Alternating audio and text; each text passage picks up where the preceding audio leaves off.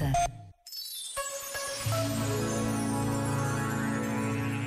Quando damos tudo o que temos, Deus enche e preenche o que falta.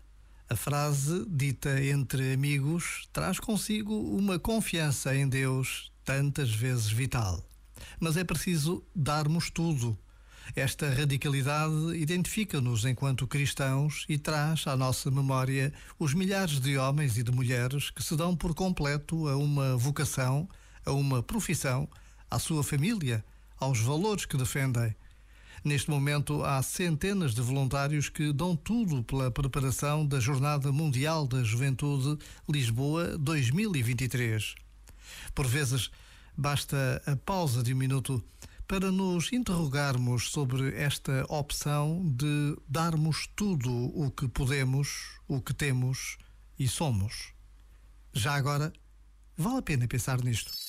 Este momento está disponível em podcast no site e na app.